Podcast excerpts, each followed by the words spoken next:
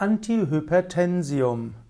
Ein Antihypertensium ist ein Arzneimittel zur Senkung des erhöhten Blutdrucks. Ein Hypertonie heißt Bluthochdruck, kann auch bezeichnet werden als Hypertensium. Und Antihypertensium ist eben ein Antihypertonikum und damit dazu geeignet oder dazu gedacht, Blutdruck zu senken. Es gibt verschiedene Blutdrucksenker in der Schulmedizin und typischerweise wird man am Anfang einen Wirkstoff verordnen und dann eine Kombination von bis zu drei verschiedenen Wirkstoffen. Es gibt auch in der Naturheilkunde eine Gruppe von, Pflanzen, die hilfreich sein können gegen äh, Hypertonie, also über, gegen Bluthochdruck, die man also auch als Antihypertensium bezeichnen kann. Dazu gehört zum Beispiel die sogenannte Rauwolfia serpentina oder Viscum album oder auch Olea europea. Auch Allium sativum und Panax ginseng haben sich bewährt gegen Bluthochdruck, mindestens laut naturheilkundlicher Erfahrung. Schulmedizinische Studien für diese Pflanzenmittel sind noch nicht ganz so schlüssig und gibt es noch nicht in größerer Anzahl, meines Wissens mindestens.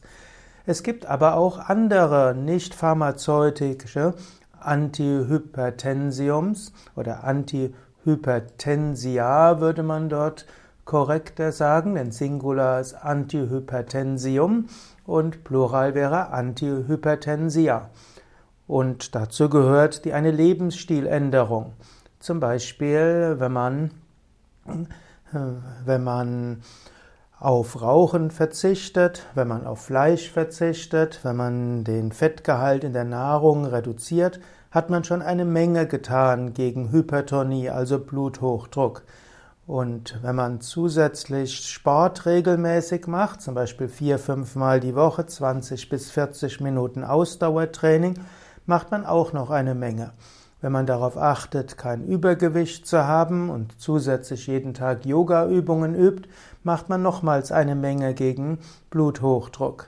Im Grunde genommen die Kombination auf Verzicht auf Schädliches, also Verzicht auf äh, Fleisch, Rauchen, Alkohol, dabei und auch Übermaß an Zucker und dafür Gemüse, Salate, äh, Hülsenfrüchte, Vollkornprodukte und Obst zu essen, dann Sport, Yoga, Tiefenentspannung, Meditation und auch Atemübungen, dann hat man eine Menge gemacht gegen Bluthochdruck. Wenn man allerdings mit diesen natürlichen Methoden nicht ausreichend den Blutdruck senken kann, dann sollte man unbedingt auch chemische Blutdrucksenker einnehmen.